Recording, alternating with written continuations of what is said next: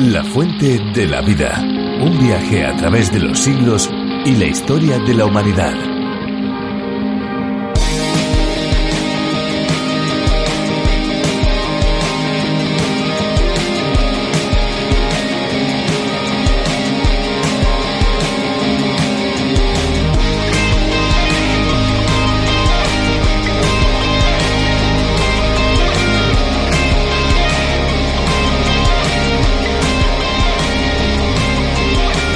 Los grupos ecologistas han creado para sus miembros el reto de tomar duchas con un barreño en las piernas. Con esta técnica se puede ahorrar al menos unos 10 litros por persona al día. La idea es recuperar la mayor cantidad de agua posible para ser reutilizada en casa, especialmente para la cisterna o para la limpieza.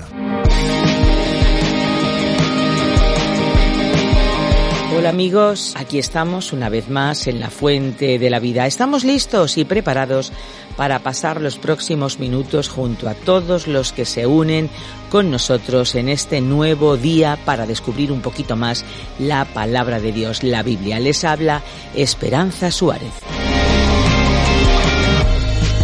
Este es un programa que llega hasta cada uno de ustedes desde los estudios de Radio Encuentro, Radio Transmundial en España. Somos parte de la mayor red de radios del mundo, a través de la cual se difunde, entre otros, este espacio, el programa La Fuente de la Vida, en sus más diversas versiones.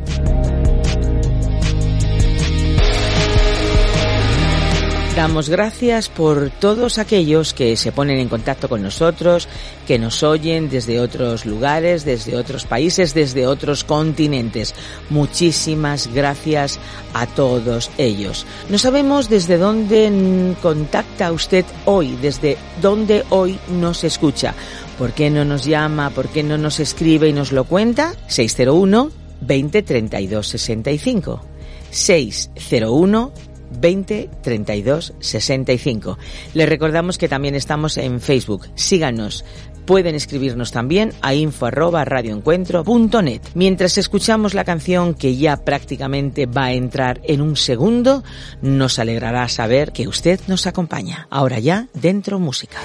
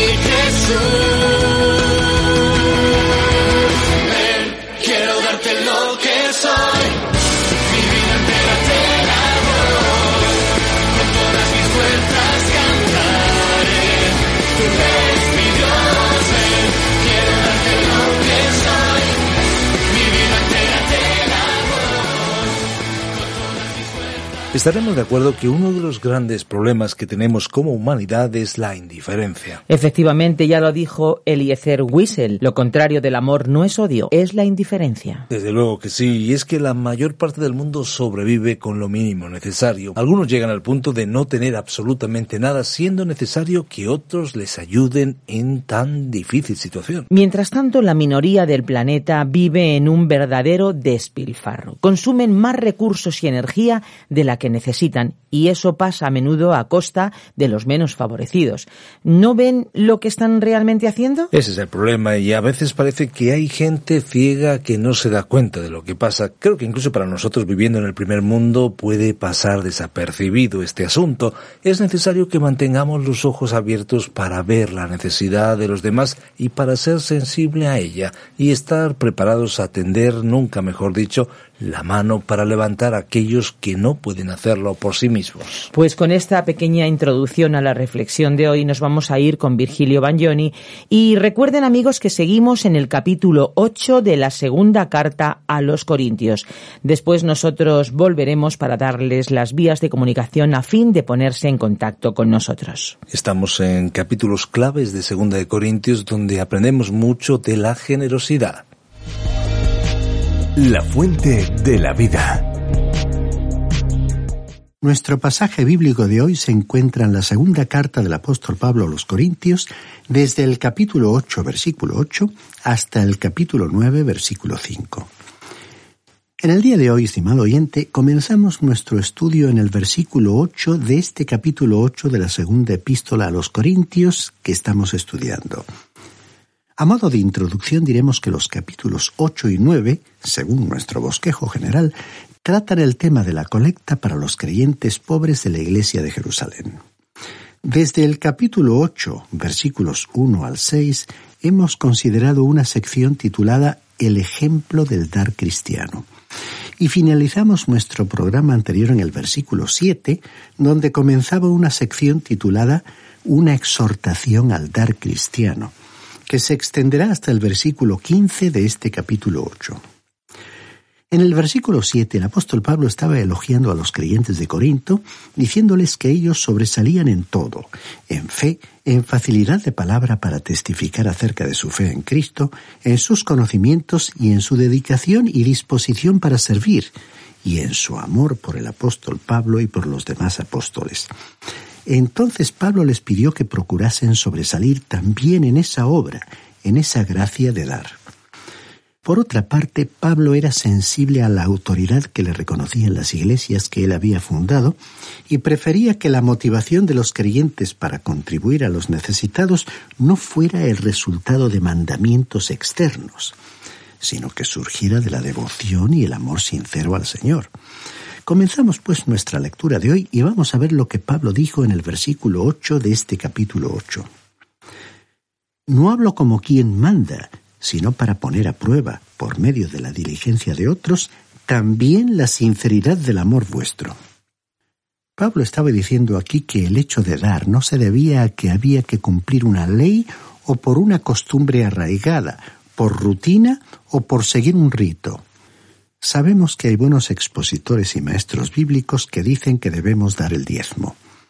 El diezmo era el 10% percibido de los productos del campo que se llevaba cada año al templo en Jerusalén. Para mayor comodidad, la ley preveía la satisfacción del diezmo en dinero. Obviamente el diezmo era básico en los tiempos del Antiguo Testamento. Sin embargo, si examinamos el tema cuidadosamente, comprobaremos que el pueblo de Israel entregaba tres diezmos. Uno de ellos era realmente para el sostenimiento económico del gobierno y equivaldría a lo que hoy llamamos impuestos. También cabe destacar que el Nuevo Testamento guardó silencio en cuanto al diezmo, aparte tres incidentes. El incidente de Lucas capítulo 18 versículos 9 al 14, en el cual Cristo le reprochó a los fariseos su observación legalista del mismo. El segundo incidente fue el reproche de Jesús a los escribas y fariseos en el Evangelio de Mateo capítulo 23 versículo 23, por colocarlo por encima del amor y la justicia de Dios. Y la cita final se refiere al incidente en el cual Abraham entregó los diezmos a Melquisedec, rey de Salem. Es por eso que creemos que el apóstol Pablo no consideró al diezmo como la base de lo que los cristianos debían dar. Incluso en este versículo que acabamos de leer, al establecer los principios del dar cristiano, enfatizó que no los estaba considerando como un mandamiento, como una imposición para los corintios ni para nuestros días. Pablo expuso las razones por las cuales les estaba pidiendo que contribuyeran con sus ofrendas o donaciones. Él dijo que quería poner a prueba por medio de la dedicación de otros, refiriéndose al ejemplo de los macedonios, la sinceridad del amor de los corintios. Y continúa siendo cierto también hoy que la prueba del amor de un creyente a su Señor es su motivación y actitud al dar. Esta es, pues, el área más sensible de la vida cristiana, porque confronta los sentimientos y actitudes hacia Dios y los sentimientos humanos hacia nuestros bienes materiales. Ahora, el versículo 9 de este capítulo 8 de la segunda epístola a los Corintios dice, Ya conocéis la gracia de nuestro Señor Jesucristo, que por amor a vosotros se hizo pobre siendo rico, para que vosotros con su pobreza fuerais enriquecidos. Ahora, si usted, estimado oyente, quiere una norma o un modelo para dar, aquí lo tiene. El modelo es el Señor Jesucristo mismo. Él era rico y se hizo pobre. Él descendió aquí a la tierra y asumió un lugar de pobreza. Imaginemos lo que se debe sentir al estar viviendo en el cielo, venir aquí a esta tierra, nacer en un lugar como Belén, vivir en Nazaret, morir en una cruz fuera de los muros de la ciudad de Jerusalén y luego ser sepultado en la oscuridad de esa tumba. Él era rico, pero se hizo pobre por usted y por mí. Leamos los versículos 10 y 11 de este capítulo 8. En esto doy mi consejo porque esto os conviene a vosotros que comenzasteis antes, no sólo a hacerlo, sino también a quererlo desde el año pasado. Ahora pues, llevad también a cabo el hacerlo, para que así como estuvisteis prontos a querer, también lo estéis a cumplir conforme a lo que tengáis. Esto nos indica que los corintios habían hecho una promesa y habían comenzado a contribuir para esta colecta un año antes. El consejo de Pablo era que terminasen lo que habían comenzado, cumpliendo de esa manera la promesa que habían hecho. Sin embargo, recordemos que las palabras de Pablo no constituían un mandamiento. No se nos ha ordenado que hagamos promesas. Este versículo simplemente nos dice que si hemos hecho una promesa, si nos hemos comprometido para algo concreto, debemos llevarlo a cabo. Después de todo, intentamos cumplir nuestros compromisos humanos en todos los órdenes de nuestra vida.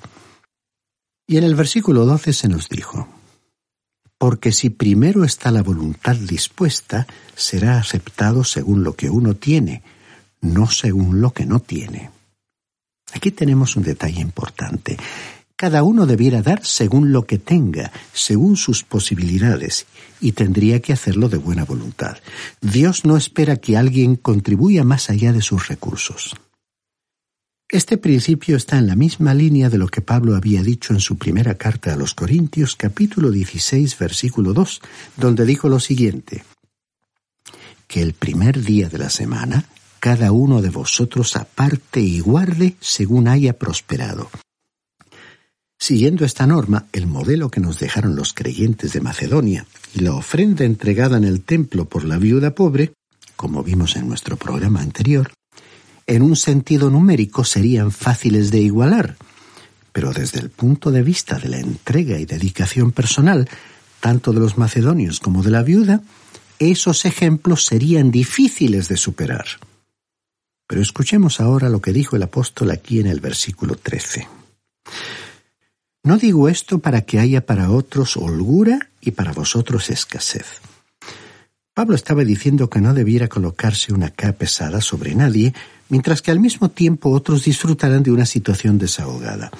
Así establecía un principio de igualdad para el intercambio material entre las iglesias.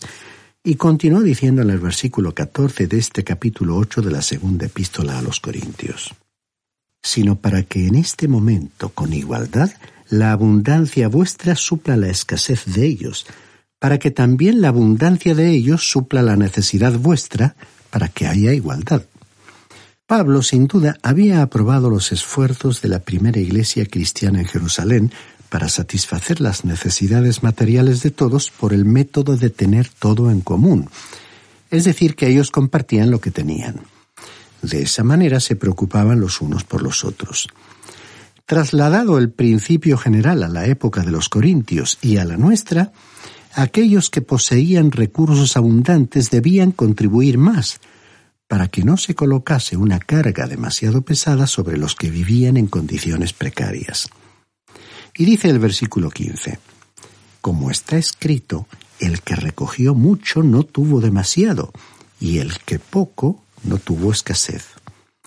Pablo dio el ejemplo del tiempo en que los judíos que viajaban por el desierto recibían el maná del cielo, cada uno debía recoger la cantidad suficiente para un día. Ahora, supongamos que una mañana un hombre al levantarse observara que toda la tierra estaba cubierta con el maná y entonces decidía traer varias canastas para recoger la mayor cantidad posible. Podía hacerlo así, recogiendo con codicia mucho más de lo que necesitaba. Pero ¿qué sucedía entonces? Que después que él y su familia hubieran comido la ración que necesitaban para aquel día, a la mañana siguiente descubrirían que lo que había sobrado se había echado a perder. Porque Dios había dispuesto que cada uno recogiera únicamente lo necesario para la alimentación de un día y nada más. Al llegar al capítulo 9, versículo 6, nos encontraremos con la siguiente declaración. El que siembra escasamente, escasamente también segará. Y el que siembra abundantemente, abundantemente también segará. Ahora, uno de estos días usted se dará cuenta de que Dios ha comenzado a tratarlo a usted de la misma manera en que usted lo está tratando a Él, porque pensamos que Dios registra todo. Él no nos está colocando bajo la ley porque quiere que nuestro dar, nuestro contribuir sea una obra de gracia, una pasión, un deseo de compartir. Leamos a continuación el versículo 16 que comienza un párrafo que podríamos describir como una explicación del dar cristiano. Doy gracias a Dios que puso en el corazón de Tito la misma preocupación por vosotros.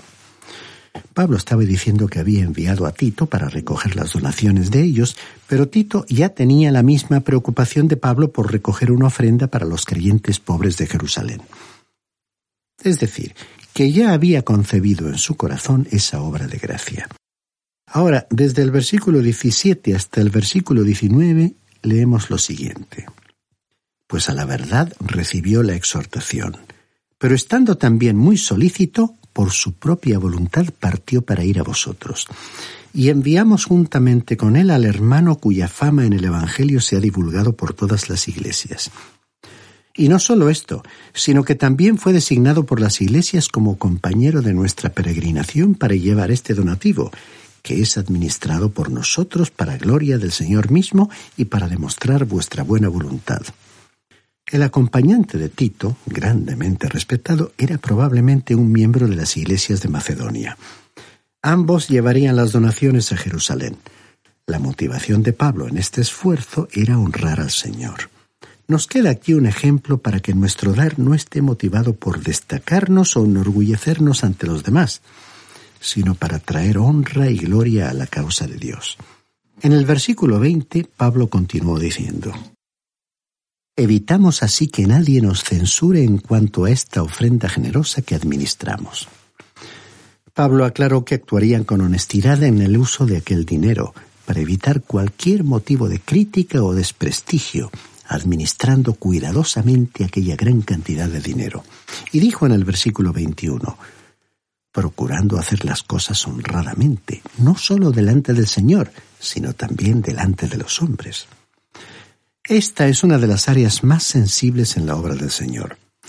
Todas las organizaciones cristianas debemos tener sumo cuidado en la administración de los fondos entregados por los cristianos, para que ellos puedan tener la certeza y la confianza de que el apoyo financiero recibido se destina a la difusión de la palabra de Dios, de acuerdo con el deseo expresado por los donantes, y de que los que los administran actúan con el nivel más alto posible de integridad.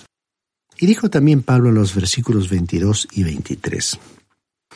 Enviamos también con ellos a nuestro hermano, cuya diligencia hemos comprobado repetidas veces en muchas cosas, y ahora se muestra mucho más diligente por la mucha confianza que tiene en vosotros. En cuanto a Tito, es mi compañero y colaborador para con vosotros, y en cuanto a nuestros hermanos, son mensajeros de las iglesias y gloria de Cristo. Además del creyente mencionado en el versículo 18 y de Tito, una tercera persona fue agregada al grupo. Probablemente era también otro representante de las iglesias de Macedonia. Su presencia ayudaría a otorgar mayor seguridad y confianza al transporte y distribución de una considerable suma de dinero. Al mismo tiempo, Pablo estaba también afirmando que todos podían confiar en Tito. Y continuó diciendo en el versículo 24, Mostrad pues con ellos ante las iglesias la prueba de vuestro amor y de nuestro motivo de orgullo respecto de vosotros. Pablo estaba urgiéndoles a que mostrasen una prueba de su cariño. Cuando las personas hablan en serio, hay más evidencias concretas que declaraciones de intenciones, que la expresión de tópicos o que una vana palabrería. Y las contribuciones de los corintios serían una expresión tangible de su amor cristiano. Llegamos así al capítulo 9 de la segunda carta a los Corintios, versículos 1 al 5. El tema continúa siendo el mismo, o sea, la colecta para los creyentes pobres de la iglesia en Jerusalén. En el capítulo 8 vimos la obra de gracia del dar, y ahora tenemos aquí una exposición de lo que es el dar cristiano. Desde las primeras palabras de este capítulo es evidente el gran interés de Pablo porque los corintios completaran el proyecto de contribución económica que habían ansiosamente iniciado.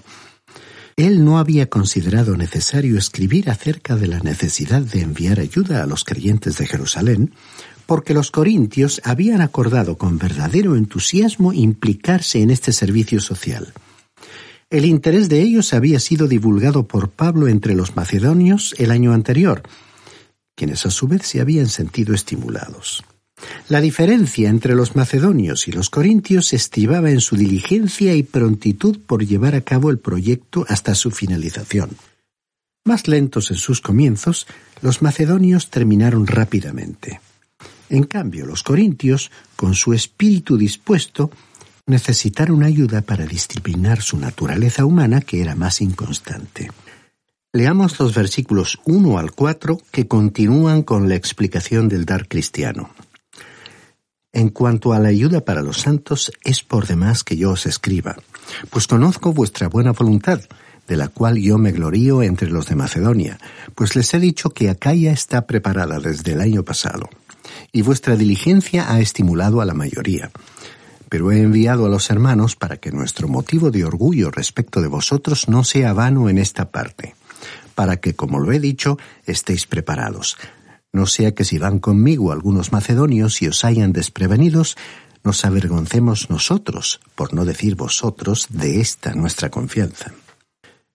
Pablo les dijo que se sentiría muy avergonzado si llegase allí, habiéndose enorgullecido de ellos ante otras personas, y descubriese que no hubieran contribuido a ese proyecto de recaudación de fondos. Una forma generosa de dar es una prueba del amor al Señor y de la dedicación, no solo de un cristiano, sino también de una iglesia. Es como un termómetro que registra la temperatura espiritual. Recapitulando la situación, diremos que los creyentes de Corinto habían hecho una promesa de que contribuirían en alguna medida al alivio de la situación de precariedad que sufrían los creyentes de Jerusalén. En este sentido, toda promesa que se haga, tanto de hacer como de dar algo, debe considerarse como hecha entre esa persona y el Señor. Se cuenta de cierto hombre hace muchos años que era muy rico. Alguien le preguntó, ¿cómo es que usted se ha hecho tan rico cuando queda tan generosamente para la obra del Señor? Bueno, dijo él, cuando el Señor echa una palada hacia adentro, yo echo otra hacia afuera, y Dios tiene la pala más grande. Bien, finalmente por hoy leamos ahora el versículo 5 de este capítulo 9 de la segunda epístola a los Corintios. Dijo el apóstol Pablo, Por tanto consideré necesario exhortar a los hermanos que fueran primero a vosotros y prepararan de antemano vuestra generosa ofrenda antes prometida, para que la misma esté lista como muestra de generosidad y no como de exigencia nuestra. O sea que Pablo estaba seguro de que la ofrenda de esta iglesia iba a ser una contribución generosa, la cual era una evidencia de la gracia de Dios actuando en los corazones de los creyentes. Y esa es la forma en que Dios quiere que nosotros demos en el día de hoy. Queremos finalizar hoy leyendo las siguientes palabras del pasaje de la segunda carta a los Corintios capítulo 8 versículo 9 que leímos al principio de nuestra sesión y que ahora repetimos leyéndola de una versión diferente. Porque conocéis la gracia de nuestro Señor Jesucristo, que siendo rico, sin embargo, por amor a vosotros, se hizo pobre, para que vosotros, por medio de su pobreza, llegarais a ser ricos. Pocas declaraciones bíblicas superan a este versículo como un resumen conciso y expresivo del Evangelio.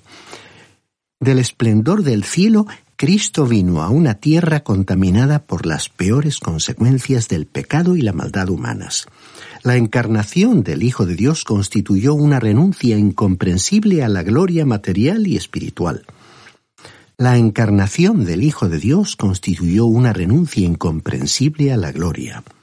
Aquel que lo tenía todo se hizo pobre, asumiendo ante Dios la deuda del pecado y pagándola con su vida. Los corintios se beneficiaron directamente de su generosidad. Al venir a este mundo, Él se convirtió en lo que ellos eran, para que ellos pudieran llegar a ser lo que Él era y es, como resucitado de los muertos y ocupando su lugar en el cielo. Y no solo los corintios, sino todo aquel que en Él crea y le acepte como su Salvador puede recibir, por la gracia de Dios, la vida eterna y las riquezas espirituales aquí en la tierra y las riquezas eternas después de la muerte. Esa es, estimado oyente, la invitación del mensaje del Evangelio. Es un mensaje de buenas noticias.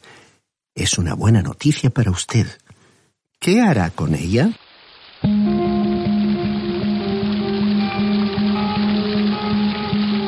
Llega el momento, amigos, de darles nuestros datos de contacto e invitarles a participar un poquito más en nuestros programas visitando las diferentes páginas y los diferentes lugares donde pueden encontrar la fuente de la vida. Pueden descargarse nuestras aplicaciones a través de la Biblia y RTM 360.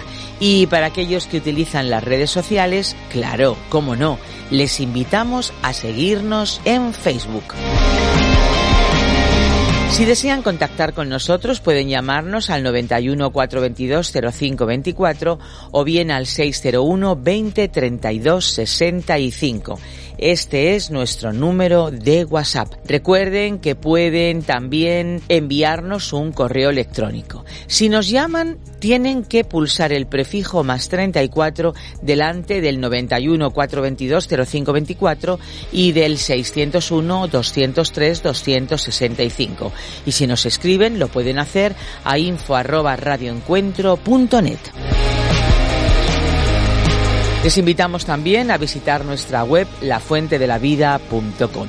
Y ahora ya nos despedimos de ustedes, pero siempre, siempre recordándoles algo fundamental. Hay una fuente de agua viva que nunca se agota. Beba de ella.